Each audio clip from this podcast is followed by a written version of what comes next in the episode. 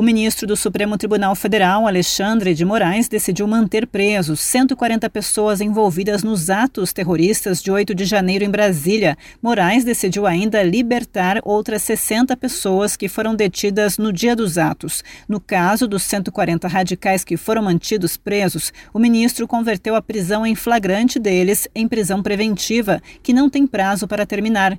Em nota, o ministro justificou a medida apontando a necessidade de garantir a ordem pública e a efetividade das investigações. De acordo com Moraes, há evidências de que os 140 presos cometeram crimes como atos terroristas, associação criminosa, abolição violenta do Estado Democrático de Direito e golpe de Estado. A legislação determina que uma prisão preventiva pode ser decretada como garantia da ordem pública, ordem econômica e conveniência da instrução criminal ou aplicação da lei penal. Moraes considerou que as condutas ilícitas são gravíssimas e tiveram como objetivo coagir e impedir o exercício dos poderes constitucionais constituídos.